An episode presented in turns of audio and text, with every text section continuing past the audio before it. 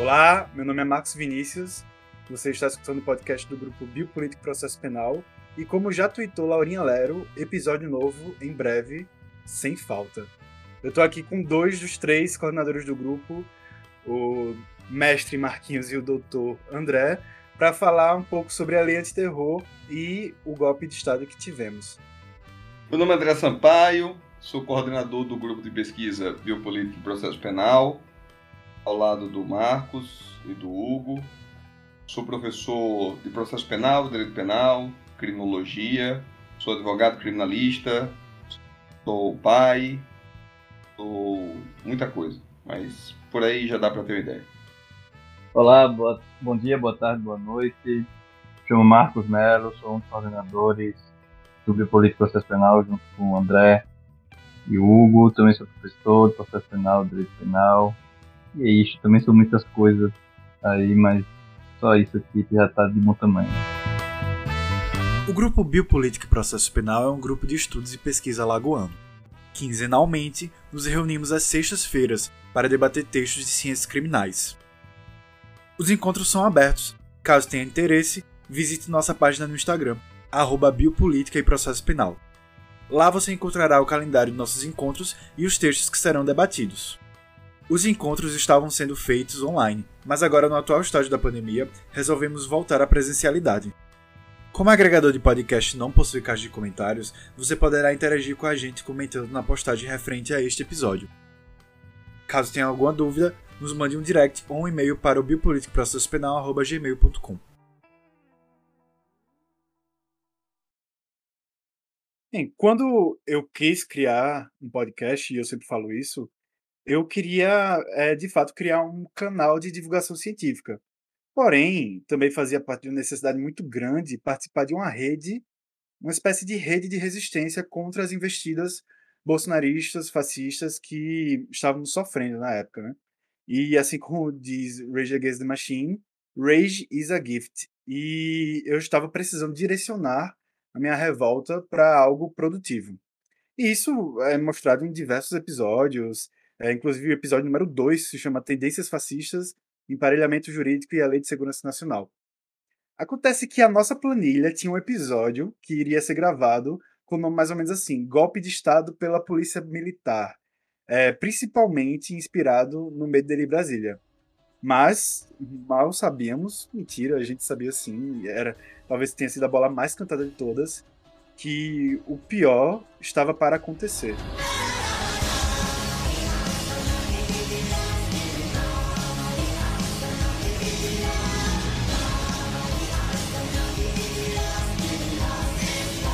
Então, dia 8 de janeiro, o pior aconteceu e Dr. Marcos Melo, o que você estava fazendo no dia 8 de janeiro, domingo, quando tudo rolou?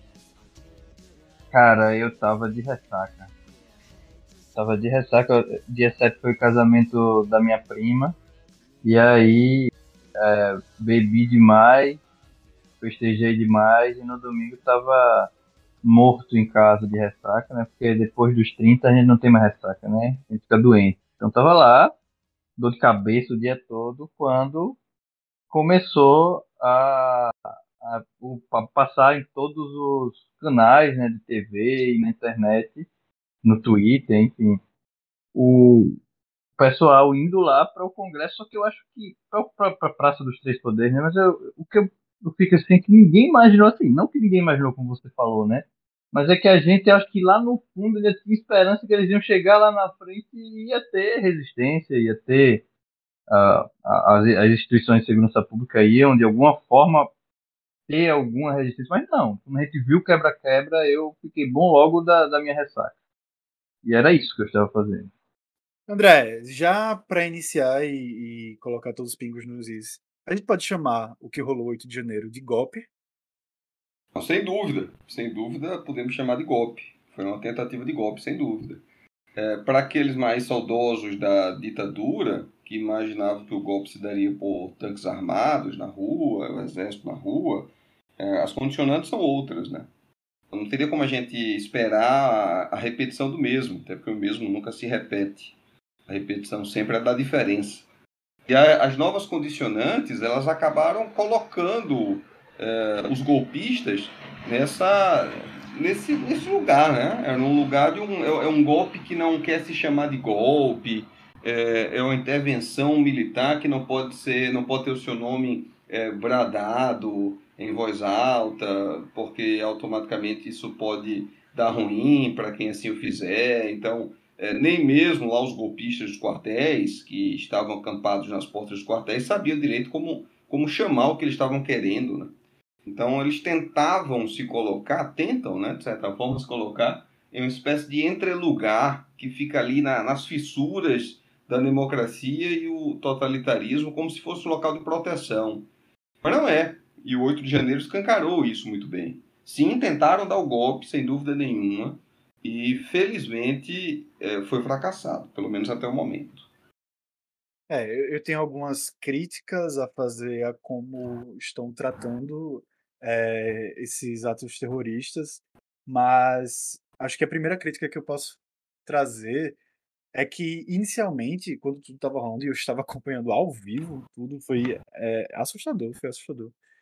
Eu imediatamente pensei no Capitólio, né? Acho que todo mundo pensou no Capitólio. Quem viu qualquer documentário, tem até um HBO, sobre o Capitólio, as imagens elas só não são idênticas porque tem muito verde e amarelo no nosso. Mas aí eu escutei alguém falando sobre como a gente, como é um pouco errado chamar de Capitólio, porque é, no nosso caso tem uma mão, se não uma mão, o corpo inteiro militar, né? Tem um caráter fortemente militar, tanto da polícia militar que é, não só protegeu, mas guiou os terroristas até a Praça dos Três Poderes, e isso também não é uma novidade, como, assim, desde as eleições, né, no fim das eleições, eles estão acampados pedindo, por favor, militares é, deem um golpe no Brasil porque a gente quer. Então, Medellín Brasil fala né, que é como se a democracia brasileira fosse uma concessão verde-oliva e a gente tem um problema gigantesco com os militares que eu não consigo ver como a gente pode resolver isso se não responsabilizando eles. E eu não consigo ver como a gente consegue responsabilizar eles é, diante de tanta ameaça que eles mesmos fazem aos civis, né? Eu acho que é um, é um, foi um Capitólio à brasileira. É claro que quando nós queremos transpor os momentos históricos ou, ou as questões de outros países para cá, elas são sempre filtradas, obviamente, né, pelas nossas idiosincrasias. E só abrindo um pequeno parênteses, eu, eu sempre fico abismado como a gente não aprende né, com os erros dos outros. Não, não tem jeito, não tem jeito. Pode ser qualquer coisa. A gente olha, sei lá, Estados Unidos está privatizando prisões. Ah, vão privatizar, porque privatizar é o, é, é o grande lance. E aí Estados Unidos começa a ver que privatizar deu ruim. E, e, mesmo assim a gente diz, não, não, não, deu ruim lá, mas aqui vai dar bom, aqui vão privatizar, porque aqui a gente vai fazer melhor que eles, vamos seguir nesse mesmo caminho que vai dar tudo certo. A gente não tem o discernimento de olhar e dizer, velho, deu ruim lá, vamos abortar aqui. E é, é tal qual o nosso Capitólio brasileira, né? Porque, velho, deu ruim lá, a não ser que estivessem apostando justamente no enfraquecimento né, das nossas instituições e no apoio militar. E aí sim, eu acho que ele é um, um, um ingrediente aqui nesse nosso caldo é, muito próprio né, de uma república que, que tem é, o dedo militar desde a sua é, proclamação e, e, desde então, né, como dito em vários podcasts por aí, é como se eles se julgassem os donos da república, nossos tutores, e não aceitam que não façam parte né, das principais escolhas. É, e para ver, os familiares dele estavam lá, né? Então, se salvo engano, era a esposa do, do Vilas Boas que estava em um dos acampamentos. Né? Então, é, quando, quando foram, se eu não me engano, foi quando a polícia foi cumprir a ordem de desocupar os acampamentos em Brasília, que já não tinha mais ninguém lá, né, que a informação tinha vazado, mas tinham itens pessoais o pessoal do exército disse: não, não, não, é, deixa aqui que a gente vai entregar para o pessoal que a gente sabe de quem é. é. Então é uma relação muito promíscua, né? Uma relação muito promíscua entre esses movimentos golpistas e o exército. Pois é, e, e, também é interessante a gente ver isso, falar isso, porque aqui no Brasil a gente não teve governo de transição, né? Entre a ditadura militar, lá que teve seu fim em 1984, 85, com o governo civil, né? Após o fim da ditadura. E além disso, na Constituição de 88, eles tiveram um papel, não, eu não diria em primeiro escalão, mas eles estavam ali tutelando tudo que passava ou não que seria benefício, é, que teria benefício ou não para eles, e todos os militares estavam presentes. Então eles meio que aceitaram, não, toma aqui, ó, o governo civil vai, vai para vocês, né, sai, vai sair da gente, vai para vocês, mas desde que a gente ainda tenha alguns privilégios e não for e não seja punido, não seja punido. Então teve lá a, a lei de anistia e, e também a, a vários pontos da Constituição, especialmente é, o, o, relacionado ao tão falado artigo 142, né, que hoje em dia querem desvirtuar ele, mas é inegável que teve papel dos militares ali para que eles continuassem como uh, com a função de segurança pública interna aqui no Brasil de alguma forma mesmo que esteja vinculado à presidência da República ou aos três poderes, né? Mas eles têm ainda a função interna de segurança pública aqui no Brasil, que é impressionante, né? Depois, especialmente da ditadura militar. Além disso, a questão da, da polícia militar também, né? Ser um, um, um meio que um apêndice do, do exército e com gênese e não, eu não diria criação, mas com potencialização na ditadura militar, depois de 20 anos ainda conseguir chancela dentro da, da Constituição, é impressionante o quão forte eles estão. E, e eu acho engraçado também, porque a gente ouviu muito, né, especialmente nos governos petistas, do Lula 1, Lula 2 e Dilma 1 e, Dilma, Dilma 2, que ah, aquela história, né? Eu não posso dizer antes do Lula 1 porque eu era muito novo e não vou me lembrar, mas é, sempre falo, não, os militares não querem não voltar ao poder, voltar à presidência, né? No caso, voltar a ter uma ditadura militar, a ter o controle. E, na verdade, talvez eles não queriam mesmo de forma direta, mas eles não eles não queriam de jeito nenhum não ter algum controle não ter algum. Isso aí eles não queriam. Isso aí, não, isso aí é uma falácia dizer que eles não queriam alguma coisa dentro do governo. Não, eles sempre tiveram. Como o André falou, desde a proclamação da República, eles ou estavam diretamente ou estavam indiretamente lá chancelando algo dentro do, dos governos.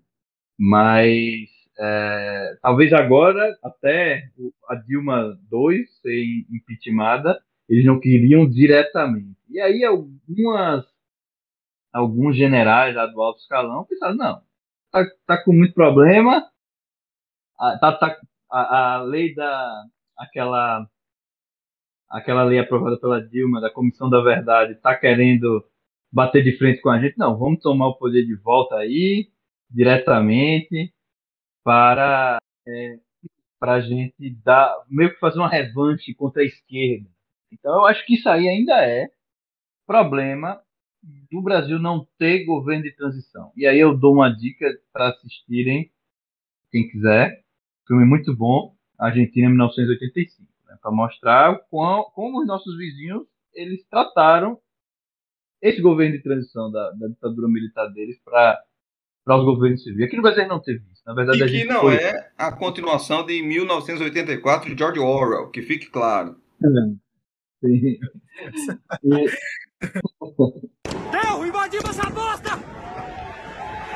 Invadimos essa merda! É, eu tô completamente convencido que não responsabilizar é, grandes líderes, é, se, eu, se é líder, não, eu não estou necessariamente elogiando a pessoa, né? Até porque Bolsonaro foi um líder.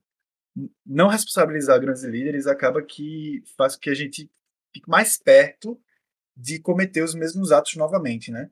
A nossa ditadura acabou com um aperto de mão. E até hoje os militares eles continuam se manifestando politicamente e ameaçando civis, como se tivesse algum direito a isso. Uh, da mesma forma, vou falar quando, é, em relação à pandemia, a gente tem que responsabilizar as pessoas que, que ajudaram a matar outras pessoas durante a pandemia. Senão algo parecido vai acontecer novamente. E o pessoal fala que filho, é, é, filho feio não tem pai, porém, esses atos bolsonaristas, esse, esse, essa tentativa de golpe, se a gente pode falar de tentativa, né? Talvez um, um, juridiquês direito penal tenha sido consumado o golpe, apesar de não ter revertido o governo. É, eu achei essa manifestação terrorista a cara do bolsonarismo. A cara, assim, a cara mesmo, não precisa nem teste de DNA. Os manifestantes, os terroristas, eles foram guiados pela polícia militar até a Praça dos Três Poderes. Depois, é, o, o, exército se recusou e até tentou fazer que a polícia militar não desmontasse os acampamentos que estavam lá, né? Lá na Praça dos Três Poderes, além de estar todo mundo verde e amarelo, eles destruíram tudo, né? Que nem o Bolsonaro fala, a gente tem que destruir muita coisa. O Salles falando que a gente tinha que passar a boiada. E o prédio que mais destruíram foi o do Judiciário. Foi o prédio mais destruído. Tirando que aí, para mim, é uma, uma qualidade muito forte do bolsonarismo, todas as obras de artes que foram destruídas e rasgadas. Todos os monumentos e outros documentos históricos que foram completamente destroçados pelos bolsonaristas de forma muito raivosa. Então, filho feio tem pai e o pai é feio também, inclusive está em Orlando. É, e eu também tenho um podcast muito bom que é a História, História no Cast, que ele fala sobre o fascismo, né? E ele fala como o fascismo ele sobrevive também com ilegalismo, né? Não exatamente de Foucault, mas também de Foucault, é, que sempre tem que existir uma rede ilegal por trás. Como, por exemplo, aqui temos a milícia.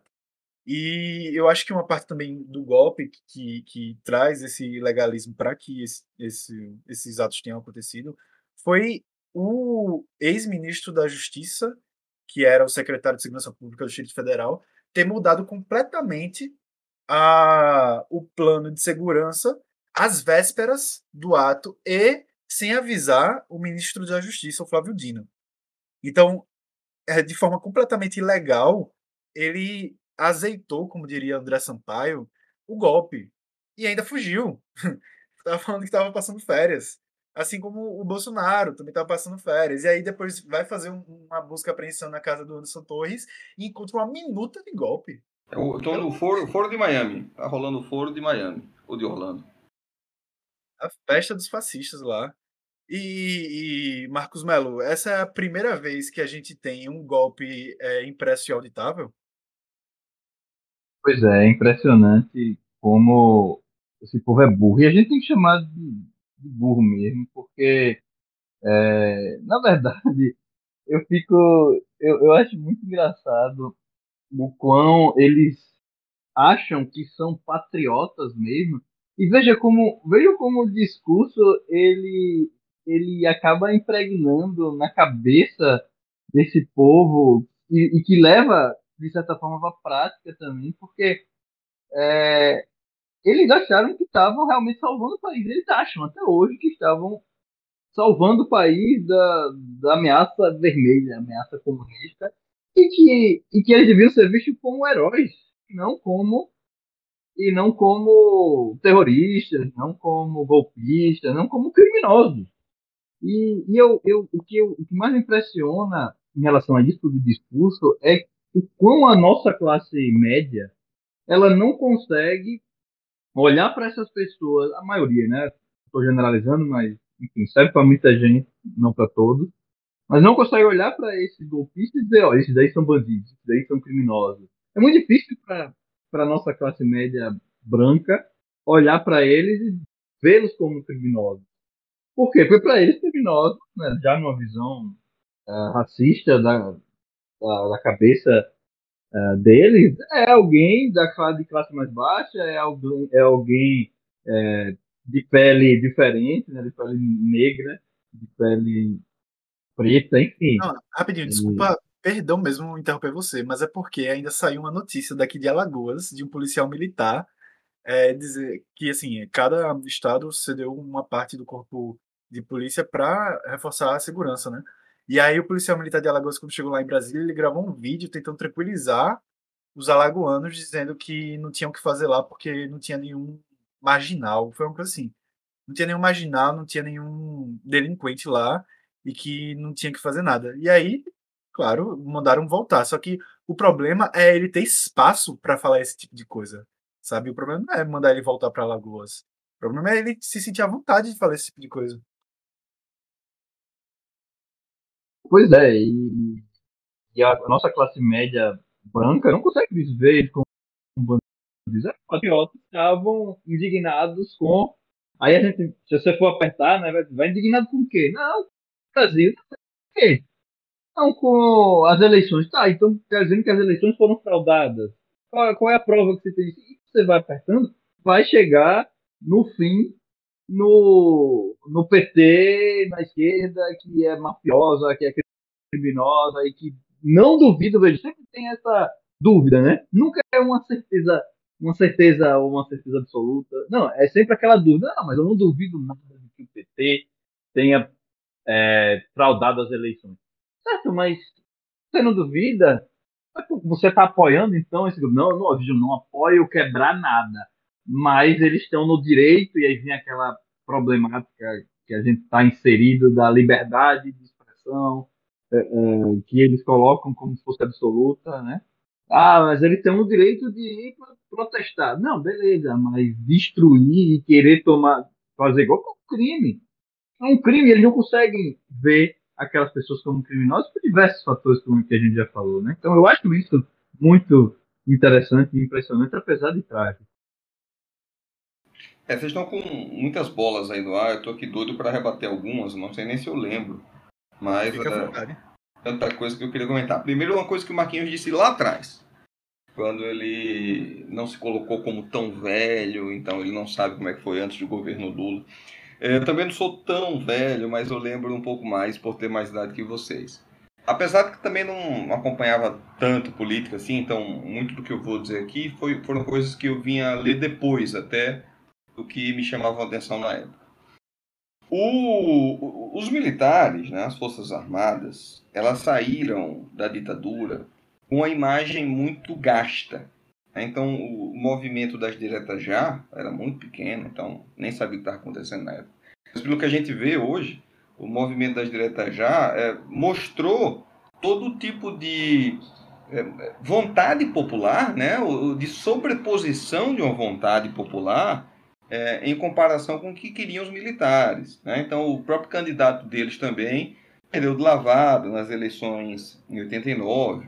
Então, é, eles saíram com a imagem devastada. Então, eles sabiam que ali naquele momento eles precisavam retroceder, né? então ficar um pouco nos bastidores, um pouco ali nas margens, para no momento propício ir aparecendo.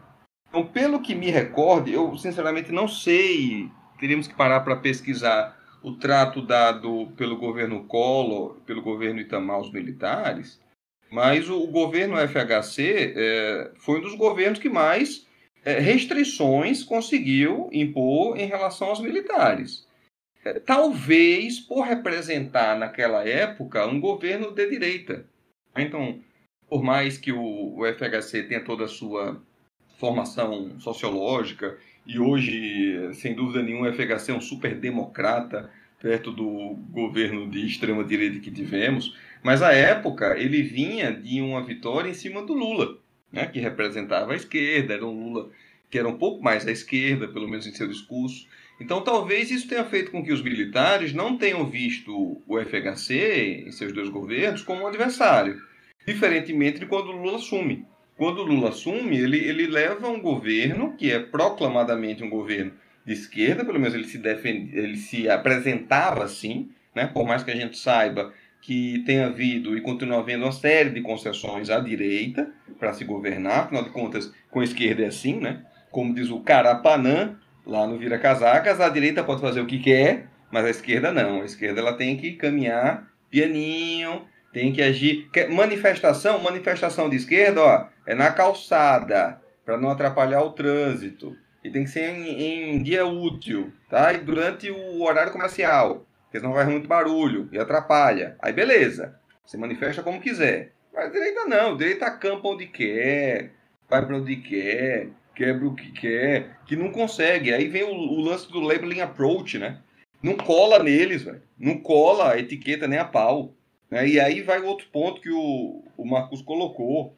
Né? Parece, ah, não, não tem marginal nenhum lá, não. Votei porque não tinha marginal nenhum. Por que, que não tinha marginal nenhum? Porque nem tinha, não tinha ninguém que correspondia ao estereótipo de marginal, entre aspas, né? que a polícia é, elege, e mais do que elege, ela contribui para a sua estruturação, para poder caçar melhor o seu inimigo, entre aspas, seu inimigo interno. E assim que forças militares agem, caçando inimigos, né? combatendo inimigos.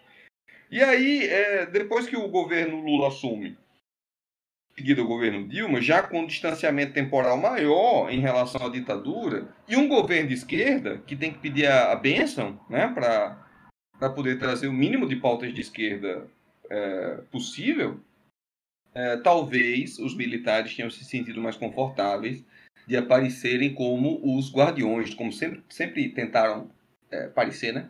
Os guardiões da democracia, os guardiões do Estado Democrático, guardiões das instituições que vão vir proteger o povo do comunismo.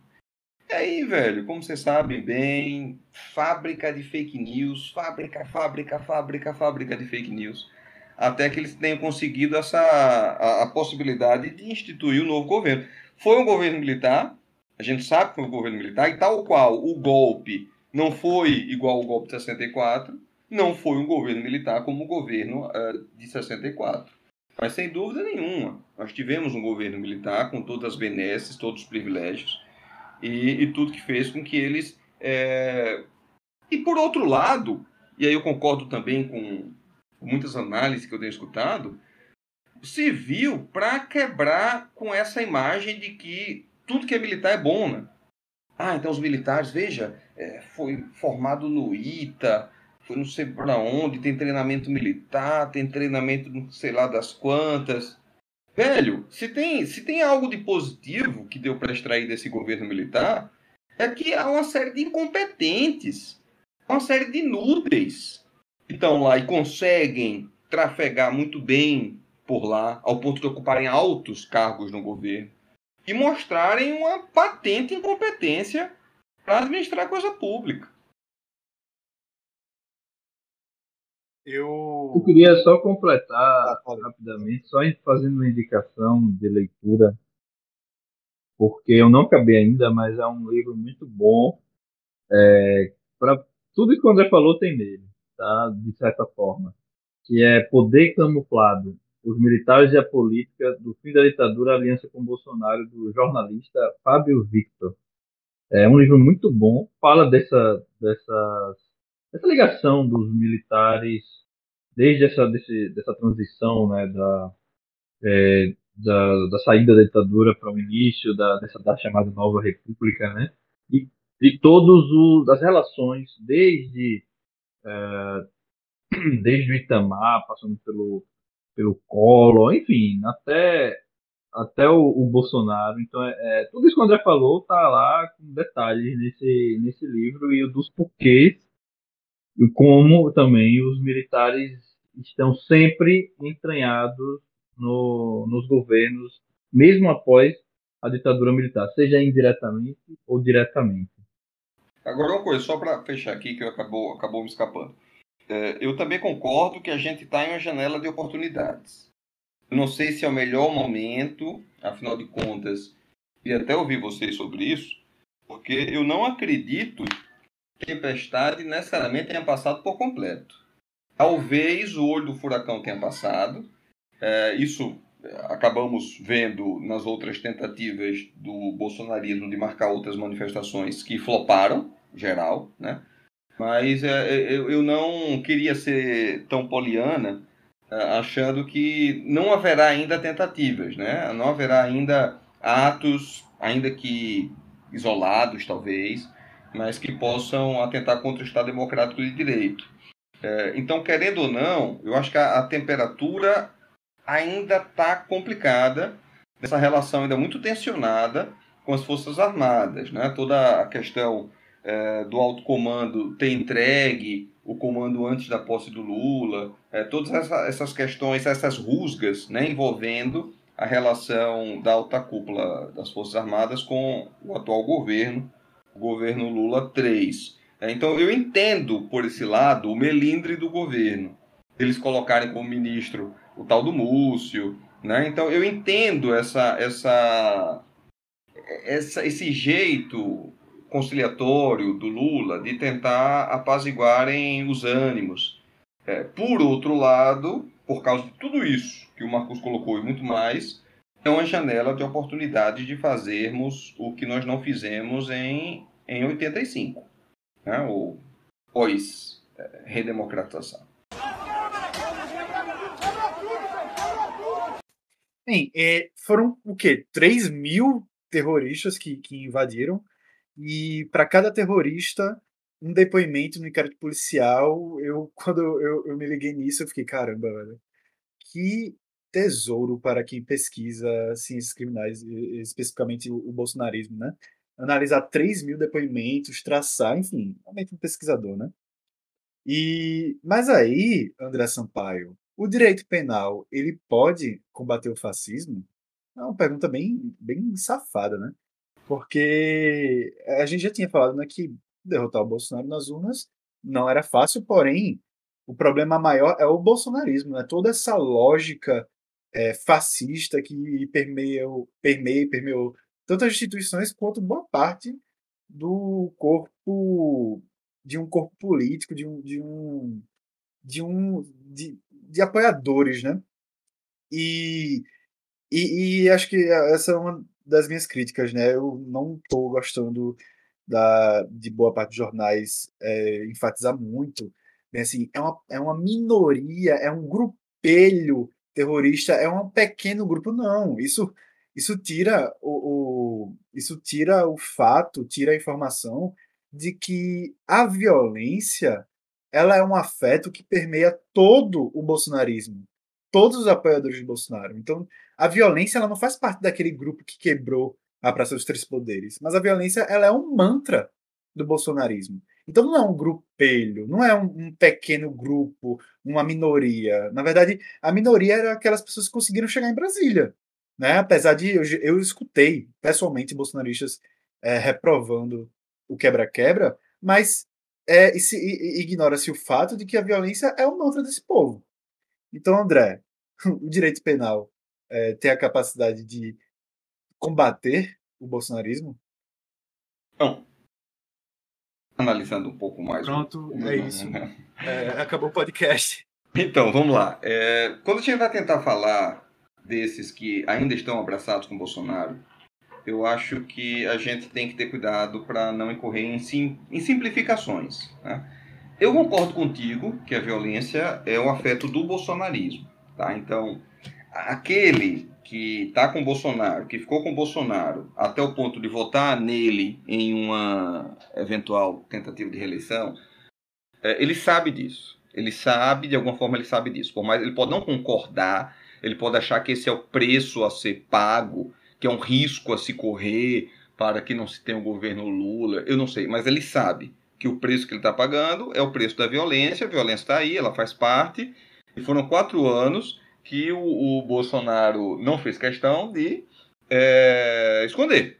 Né? Inclusive, a gente sabe que todo governo desse, desse tipo, é, o segundo mandato ele é muito mais cruel, né? ele é muito mais autoritário, que o primeiro mandato é apenas uma espécie de gestação para o que está por vir né, que é algo, enfim, é, sem, sem qualquer é, mínima compatibilidade com o Estado democrático. Ainda bem que é, não precisamos contemplar né, esse tipo de, de, tentativa de erosão ainda mais é, exponencialmente maior da democracia.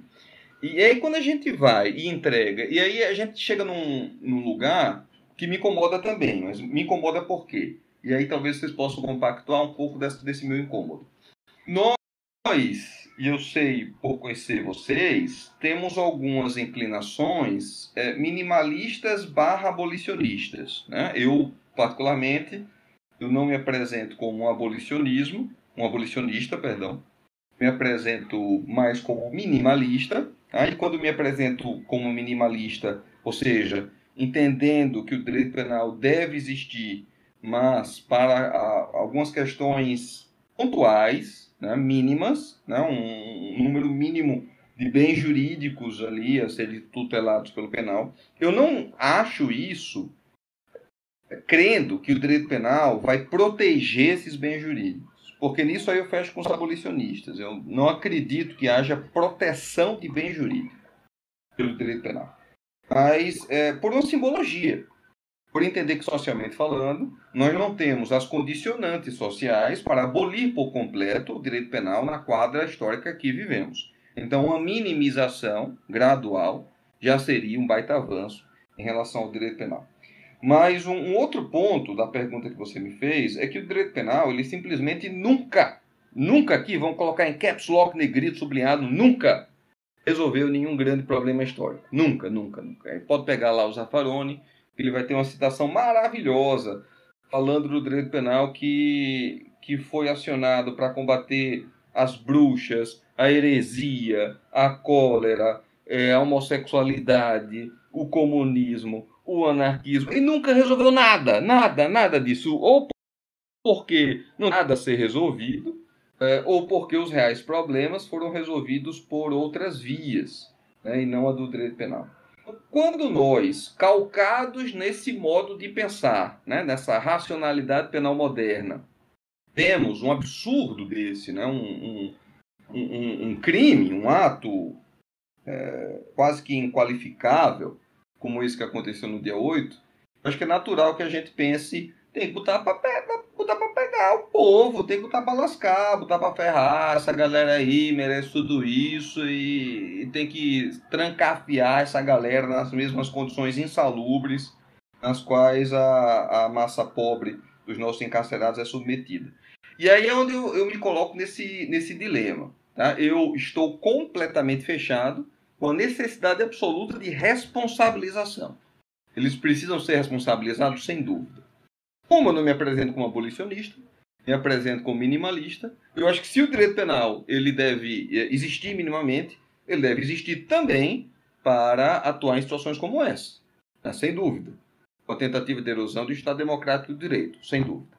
Agora, isso aí vai fazer que se resolva o problema? Não, não eu acho que é um braço, é uma fluente aí. É apenas uma das que precisam ser é, levantadas. E aí, essa minha fala, ela se conecta com o início dela. Porque a gente tem que entender com que tipo de pessoa a gente está lidando. E a gente está lidando com, desde lunáticos, né? são pessoas que é, operam completamente qualquer tipo de conexão com a realidade, então, esses daí talvez possam ser classificados até como inimputáveis. Não quero nem aqui criar tese de graça de advogado de golpista, mas possam ser classificados como inimputáveis, é, diante de uma realidade paralela que é, eu não diria nem que ele construiu, porque não construiu sozinho, né? ele construiu com uma máquina de fake news. Né? Uma máquina não só que fica ali na franja da legalidade, mas que se reveste com legalidade, né? como alguns é, alguns canais de TV, né? E mesmo sendo canais é, oficiais. Jovem. Oi? Eu não sei se eu escutei bem, mas é. Jovem Pan. É, exatamente. É, eles vão estar tá aí propagandeando as fake news como, como se fosse notícia. Né? Então, essa construção desse mundo paralelo é, coloca seriamente em suspensão a sua sanidade mental. Agora, vão ter também os perversos. Né? Vão ter os radicais, é, é, é um conjunto complexo de pessoas. Então vai ter aí a galera das Forças Armadas e os militares em geral, vamos chamar de militares em geral, vai ter PM, vai ter bombeiros, é, que precisam ser responsabilizados severamente. Responsabilizar aí é indenizar, é, é tirar das Forças Armadas, é, é, é, você fazer com que a gente não tenha atuando em uma força tão importante, que a gente está aqui falando mal das Forças Armadas, mas ela é para ser uma força importante né, em uma democracia. Só que não é para ela compor o papel que ela está compondo e quis compor nesse governo. O que é que tem a ver Forças Armadas questionar lisura de urnas? O que é que tem a ver, meu Deus do céu? as Forças Armadas quererem sentar lá com o Xandão para querer é, entender melhor como é que funciona, querer código-fonte. Querer... Cara, não é do papel deles. Simplesmente não é do papel deles. As Forças Armadas não devem meter em eleições, meter o bedelho nas eleições, e as Forças Desarmadas não devem questionar como o meio-fio vai ser pintado. E ponto.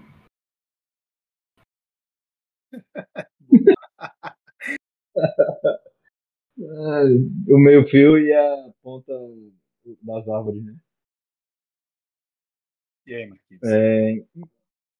Não, tem muita coisa né, que o André falou. Eu concordo com basicamente tudo. E é, o, que eu, o que eu penso em relação a, a esses golpistas é que eles têm, como o André falou, tem que ser responsabilizados, né? Não tem que passar pano, não tem que ter anistia, não tem que ter nada em relação a eles. São criminosos, tem que chamar pelo adjetivo correto, são criminosos, tem que ser vistos como criminosos. Ai, mas são patriotas. Foda-se, são criminosos, não tem nada de patriota, nada. Patriota que destrói patrimônio público, destrói artes de, de brasileiros e de estrangeiros que foram dadas de presente para do povo brasileiro. Esse, não, não consigo compreender. E é difícil mesmo, né? Porque esse mundo paralelo criado tem muito a ver com esses ecossistemas fechados, né? Eu gosto muito dessa, dessa expressão. Se eu não me engano, é daquela antropóloga Letícia Cesarini, gosto muito das análises dela no Twitter, nos livros dela. Se eu não me engano, é dela essa, essa expressão, né? ecossistema fechado. E é realmente, eles se fecham no mundo deles e tudo que vem de fora desse ecossistema ou desse sistema é fake news, é mentira, é esquerda, é a mídia, mídia comunista, é o que for, que eles vão taxar como não sendo a verdade deles. Que a única verdade é o que vem desse ecossistema, é o que vem da, de quem eles têm essa confiança. Então, acaba criando esse mundo paralelo para eles, porque e, e, trazendo alguns inimigos, né? Clássicos como o comunismo e a esquerda, e contemporâneos como o judiciário judiciário é, aqui representado pelo STF, especialmente por alguns ministros, como o Xandão, o Gilmar Mendes e o Barroso, basicamente. Agora, agora não mais a, o Faquin também, né, que era o, o presidente do TSE, mas o Faquin, Barroso, Xandão, STF como um todo sendo o, o inimigo dessa galera aí da extrema direita, né, dos bolsonaristas, e, e, desse ecossistema fechado, que é impressionante. É difícil, é por isso que é difícil a gente argumentar, é por isso que é difícil a gente dialogar, porque entrou nesse buraco, desse buraco negro, né? É difícil sair.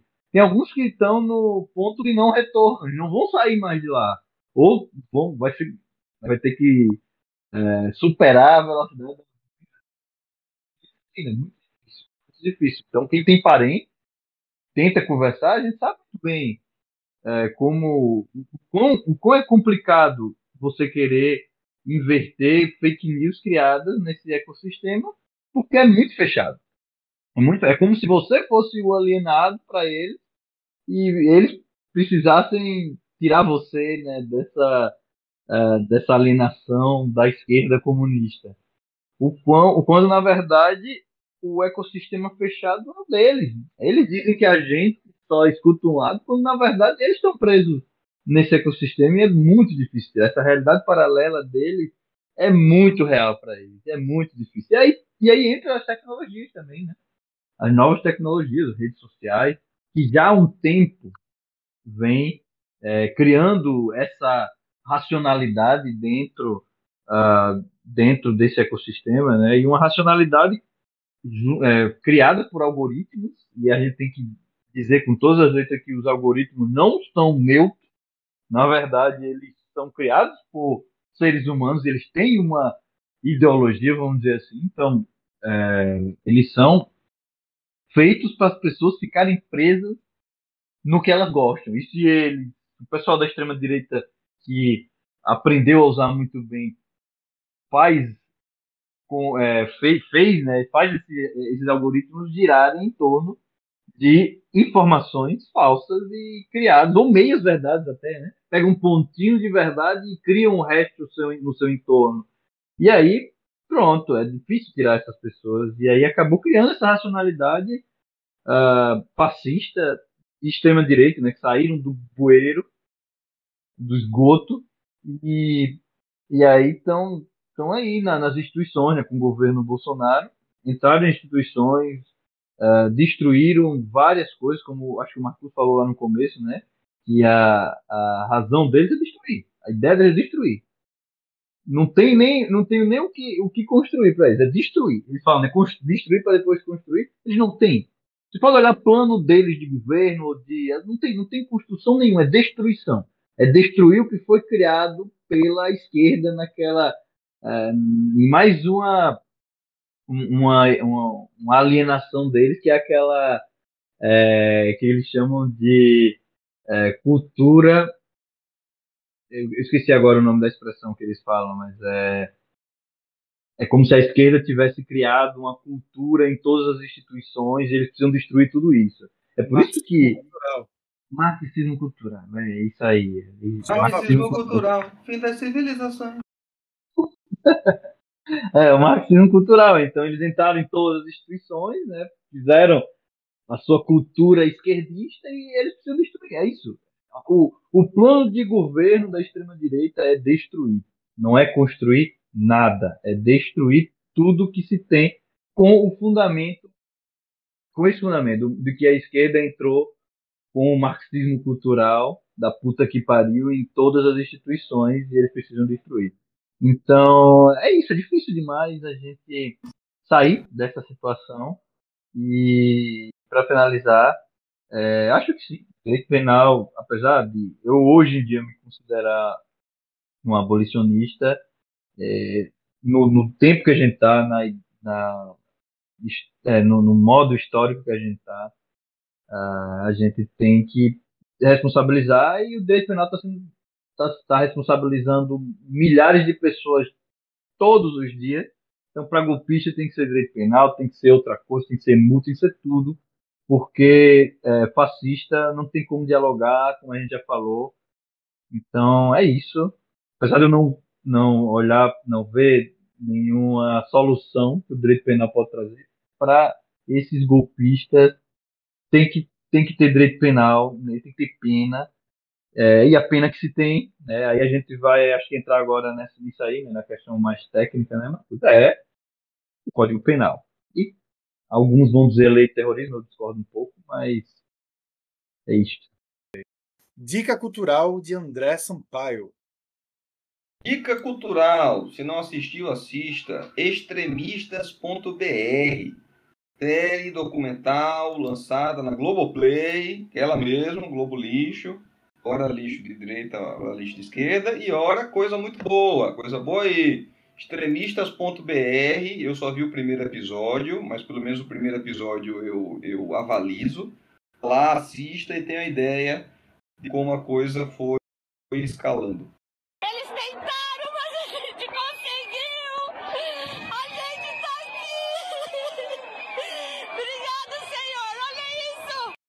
Doutores, vamos falar de lei penal e já embalando uma certa crítica minha, que é um pouco uma área cinzenta. Eu é óbvio que eu quero a opinião de vocês para quais crimes aqueles terroristas podem ter cometido, mas a gente está chamando eles de terroristas, né? E a Dilma sancionou em 2016 uma lei anti-terror e muito por pressão internacional, até porque a gente não tinha problema com terrorismo, então não era de fato um anseio nacional, né? Assim como várias outras leis, tipo, e aqui eu cito a proibição das drogas. Mas eu só vou ler, é uma lei que não é extensa, mas eu só vou ler o caput dela. O terrorismo consiste na prática por um ou mais indivíduos dos atos previstos neste artigo, por razões de xenofobia, discriminação ou preconceito de raça, cor, etnia religião, quando cometidos com a finalidade de provocar terror social ou generalizado, expondo a perigo pessoa, patrimônio, a paz pública ou a incolumidade pública. Eu acho que, de novo, boa parte da, da mídia liberal está tá fazendo esse tipo de análise sobre aquela minoria e tal. E para mim cai muito uma coisa que eu não gosto, que chama Hannah. Não, mentira, não é, eu não gosto da Hannah Arendt. Mas eu fico muito puto com essa análise rasa de que o fascismo se baseia na banalização do mal e não que o fascismo de fato é um, apesar de ser um projeto de destruição, é um projeto e é um projeto de reserva, se não um plano imediatamente B, é, de uma democracia liberal, né? Então, é, condenar o quebra-quebra, tudo bem, até porque é, realmente teve um patrimônio histórico, inclusive armas da ABIN, documentos roubados, né? Mas isso a gente pode comentar depois. Porém, uma coisa que eu falo muito, até na roda de família, quando tem algum protesto aqui em Maceió, aqui em Maceió tem uma população que não tem água. Aqui em Maceió tem uma população que de 30 em 30 minutos passa é, polícia, porém, de uma em uma semana falta energia. As pessoas elas são, é, são construídos prédios bem distantes da cidade e não é colocado uma linha de ônibus adequada. Então, quando alguém queima pneu no meio da Fernandes Lima, que é uma das maiores, a, a, maiores avenidas aqui em Maceió, eu falo bem assim, tudo bem, porque se Maceió não for para todo mundo, não vai ser de ninguém. E é, eu, eu tenho medo de, de condenar o ato é, que foi feito e não a motivação, né? Os fins e a motivação. Porque acaba que futuramente, é, caso uma injustiça tremenda seja cometida e o povo vá para a rua e quebre vidraça de, de, banco, o pessoal vai usar os mesmos aparatos é, de crítica e o mesmo aparato penal contra os manifestantes que estão cobrando alguma coisa justa. Da mesma, é, assim, colocando em pé de igualdade aqueles manifestantes, aqueles terroristas que estavam pedindo a volta da ditadura militar, que acima de tudo prega a tortura. Sabe? Então, enfim, é, eu acho que eu estendi muito minha crítica, mas, doutores, o que os bolsonaristas cometeram, o que eles fizeram em 8 de janeiro, pode ser enquadrado como terrorismo? Então, é, primeiro em relação a essa sua, esse seu dilema, Marcos, eu acho que é, é bem uma questão entre legalidade e legitimidade, né? Eu acho que nós do direito, a gente sempre identifica a legitimidade com a legalidade. O que é legal é legítimo. E quando a gente sai e trafega nas outras, nos outros saberes sociais, eles conseguem separar um pouco mais isso. Né? Então, a, as pautas legítimas podem violar a legalidade eventualmente e isso deveria ser analisado com, com mais completude, né, para não condenarmos pela simples legalidade em si. É, é, complexo, porque quando a gente sai da nós do direito sempre ali presos à, à legalidade estrita, pelo menos em tese, né? quando a gente sai disso para entrar na discussão do que é legítimo ou não, a gente entra em um território muito pantanoso. Mas vamos lá, vamos, vamos brincar agora de é, violonista do Titanic. Navio afundando e a gente discutindo o tipo adequado. Correndo o risco de ser cancelado, eu diria que o ato, os atos praticados, eles não se enquadram, penalmente falando, como terrorismo. Mas não precisariam também se enquadrar, é, penalmente falando, como terrorismo. Se nós formos analisar o, conceito da Lei 13.260, foi isso que você, que você leu, é, ele vai ter uma vinculação de motivação e por razões de xenofobia, discriminação, preconceito de raça, cor, etnia religião. Uma finalidade de provocar terror, etc, etc. Então, a gente não pode extrair é, as razões da tipificação ou não pode incorrer na tentação gigantesca de fazer uma interpretação extensiva de uma lei penal incriminadora. Eu me lembro muito bem o nascedor da lei antiterrorismo, ainda no governo Dilma, né? É uma lei sancionada pela ex-presidenta Dilma. E o grande receio é que essa lei ela pudesse ser usada contra movimentos legítimos, como o movimento sem terra. Então, se não me engano, o projeto de lei ele trazia as razões políticas como uma razão possível de ser é, tipificado como terrorismo. E aí a própria esquerda quis tirar as razões políticas, eu acho que fez bem, né, justamente para não correr nesse risco. Tanto é que mais adiante, não vou lembrar muito bem qual é o parágrafo, eu acho que é, é ainda É, mais adiante ele vai dizer o que é que não é terrorismo. Eu não sei qual é o parágrafo exato que ele vai dizer o que é que não é terrorismo. E ele libera manifestações políticas, etc. Claro que pacíficas. É, então, o fato de não se enquadrar penalmente falando como terrorismo não quer dizer que nós não possamos chamar de terrorismo com uma, uma ausência de preocupação técnica. Porque vamos lá, vamos consultar o dicionário. Né? Eu sei que ele, ele é um, um indicativo muito efêmero do que a gente está conversando. Mas se você consultar o Oxford Language, ele vai dizer que terrorismo é o emprego sistemático da violência para fins políticos.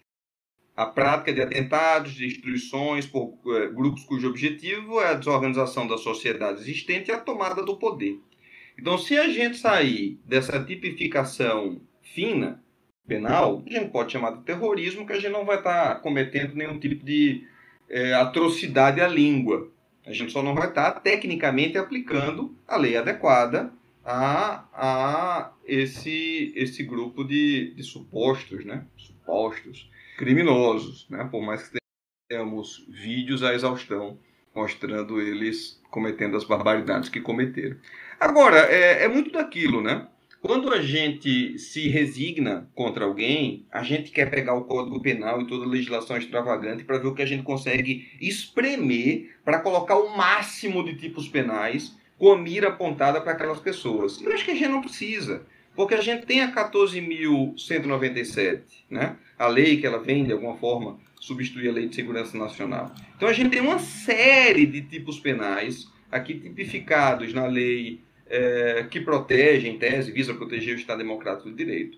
Ah, sobretudo aquelas a partir do capítulo 2. É claro, a gente teria que analisar com mais calma, verificar fenômenos de consunção para afastar bis in idem, mas pelo, no mínimo, né, nós temos os tipos penais aqui da 14.197 que podem ser aplicados. Então a gente tem que também é, evitar quaisquer tipos de arroubos emocionais, para que ele querer colocar lá, vamos colocar a galera 40 anos preso.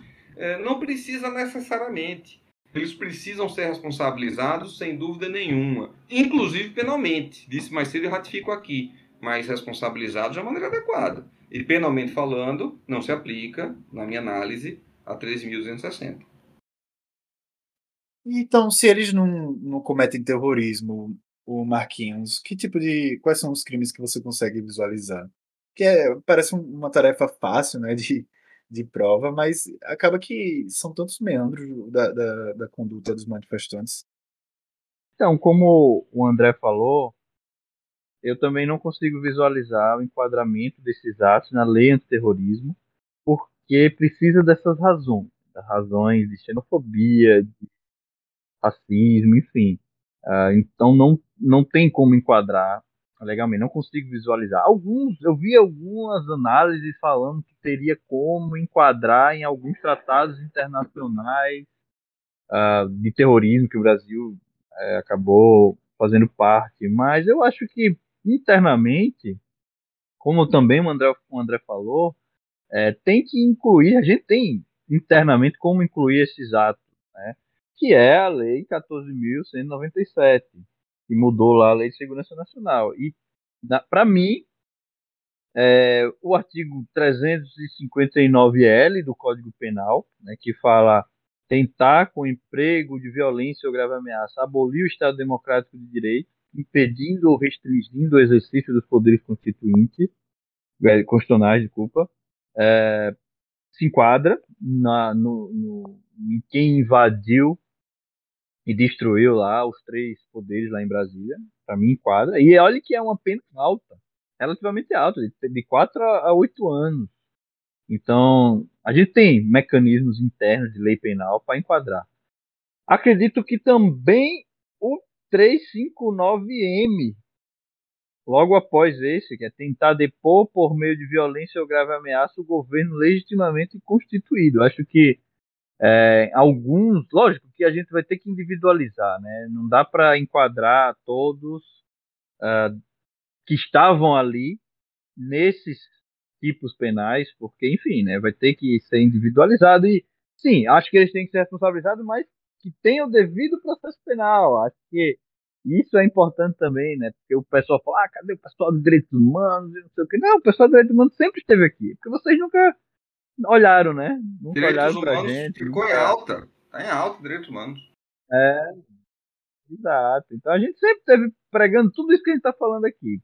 Só que vocês nunca estavam nem aí, né? Tá já, ah, bandeira bom, bandeira morto, blá blá blá. Sempre era aquele mesmo discursinho. Agora que, né, vocês se olham no espelho e veem patriotas, vocês estão é, falando dos direitos humanos. Não, sempre estivemos aqui e estamos. Então, tem que ter o devido processo penal, tem que ter individualização de cada um nos seus atos. E acredito que esses dois podem se encaixar sim, 359L, 359M. Aí vocês poderiam perguntar, ah, então aqueles que estavam na frente do quartel, eles também se encaixam aí? Não, se eles estavam só na frente do quartel, eu acho que não se enquadram. Eles passaram meses, se não me engano, dois a três meses, quase três meses na, na frente do quartel. Não, não se encaixa necessariamente nesses, mas aí eu concordo aqui com o Guilherme Madeira, do podcast Saindo da Caverna, eles se enquadram no. Não nesses, quem estava na frente do quartel e não, não foi lá tentar o golpe diretamente em Brasília, mas se enquadram no 286, parágrafo único, que é incitação de crime. Deixa eu ler para vocês aqui. O 286 é o caput né, dele é incitar publicamente a prática de crime, de crime mas na- aqui ele se enquadra, quem estava na frente do quartel pedindo golpe, se enquadra no parágrafo único desse artigo, que fala: incorre na mesma pena quem incita publicamente animosidade entre as forças armadas ou delas contra os poderes constitucionais, as instituições civis e a sociedade. Então, ah, quem está na frente do quartel estava com a sua liberdade de expressão, blá blá blá blá. Está cometendo crime. Artigo 256, parágrafo único, está claro para mim. Então, a liberdade de expressão ela vai até onde existiu o direito penal, né? Ou, ah, ou outro tipo de lei que impeça, né? Ah, você pode até ir para quartel pedir golpe, mas isso é crime. Então você vai poder ser responsabilizado por esse crime que você está cometendo. né? Então, para mim, basicamente, são esses os tipos penais que se encaixam. Não precisa, acho que o André falou isso, né? não precisa ir atrás de várias leis, de lei extravagante, lei ah, internacional, do que for, para enquadrar legalmente quem estava praticando esses crimes, seja eles ah, o diretamente lá em Brasília, seja ele quem está na frente do quartel pedindo golpe. Eu não sei o que vai virar, eu não sei. Mas que não vai virar uma bandeira vermelha, não vai. Tá, eu não sei o que, que vai ser disso aqui tudo, gente. É isso aí. eu- Posso finalizar agora ou existem mais questões processuais? Sempre, do sempre há, direito? sempre há, mas não cabe não. Sem, sem anistia. Sem anistia. Sem anistia. Sem Sem anistia. anistia, amanhã será outro dia, porém, lembrando que é, não é porque, assim, é, com medo de ser interpretado mal, que nem o Lula foi naquela frase horrível dizendo que a pandemia foi bem pra gente. Mas esses, esse ato golpista, de certa forma, trouxe uma coisa boa, que foi ele deu poder ao Lula simplesmente pegar e, é, e ter mais legitimidade de extinguir aqueles velhos que estavam na frente dos quartéis, ou de fazer uma intervenção federal no Distrito Federal, ou enfim, de agir com mais força para cima desses golpistas, sem ter medo de ser interpretado como um ditador, o que sempre será, né? Mas esse golpe da legitimidade a ele, que assim, é sempre um tiro pela culatra, né? Que nem o Bolsonaro que quis viajar para outro país para entregar a faixa e foi responsável por um dos momentos mais bonitos da, da democracia brasileira. Mas mensagens finais, cada um. André, primeiro. Não sei, fui pego desprevenido. Mas é, eu- o que é que eu acho? Eu acho que o mal, cara, o mal sempre tem um preço. Karma. Chama karma. Então quem planta o mal, colhe o mal. No final das contas, é, o homem foi embora lá pro foro de Orlando, para não passar faixa, proporcionou a, a posse mais bonita que a gente pôde ver, né? A gente tem ideia, tem registro histórico. E da mesma forma agora. Né? Foi plantada a semente do golpe, mas no jogo de xadrez acho que Lula foi muito hábil e sim, conseguiu evitar ali as armadilhas, a armadilha de uma GLO e tal. Ele conseguiu agir da melhor forma e sai mais empoderado disso, sai mais forte disso, né? sem dúvida nenhuma. Sobretudo quando a gente em contraste, né? olha a pequenez do Bolsonaro com essa habilidade singular de estadista que o Lula tem. Ele pode ter vários defeitos, mas nenhum deles tem a ver com, com sua essa sua verve estadista, né? É isso, eu queria agradecer aqui a participação. Acredito que de hoje em diante tenderei a estar mais presente aqui nas gravações. Eu passei a integrar a comissão de podcast do grupo Biopolítica e Processo Penal. Marquinhos. então é isso. Eu só espero que a gente consiga sair desse fundo do poço que a gente ainda está e que talvez a gente conseguiu né, ter um pouco de esperança e de começar a botar o, os braços para cima e tentar escalar esse poço, mas a gente ainda está no fundo do poço. É, como foi falado durante é, esse podcast, acho que a gente ainda está na tempestade, né? O furacão talvez tenha saído do olho do furacão, mas ainda está dentro da tempestade. Então, que a gente tem ainda que, que, que lutar muito e resistir muito, porque esse mundo paralelo ainda está presente e o pessoal ainda está muito está uh, muito em cima ainda, está muito fervoroso, as fake news continuam aí uh, a todo vapor, uh, de, todo, de todos os lados, né? Todos os lados, e tudo atacando o Lula, como se agora em duas semanas tivesse né, voltado tudo às costas do Lula e da esquerda e do PT, como se os últimos quatro anos a gente tivesse no Jardim do Éden e tivesse tudo perfeito, né? Quando na verdade a maioria dos problemas que a gente tem agora foram desenvolvidos nesses últimos quatro anos. Né? Então, ah, não, o, o, o, imposto de renda vai estar além do salário mínimo, isso é culpa do Lula. Não, não é necessariamente culpa do Lula, é culpa dos últimos dois governos que não aumentaram a alíquota do imposto de renda. E isso é só um exemplo de fake news, né?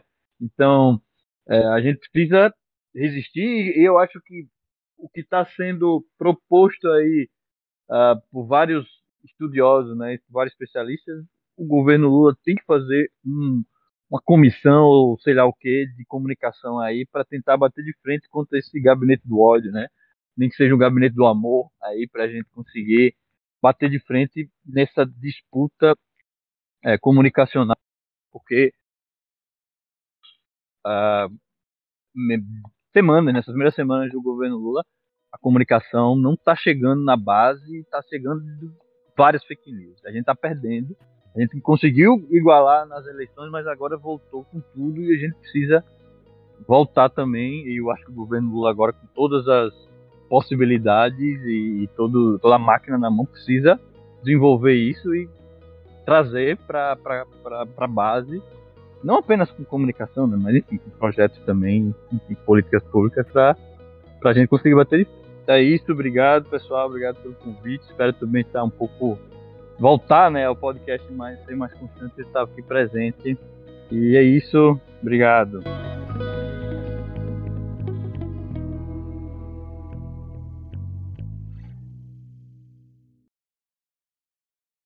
Tem que criar a Secretaria do Amor e colocar a cargo de Michel Foucault.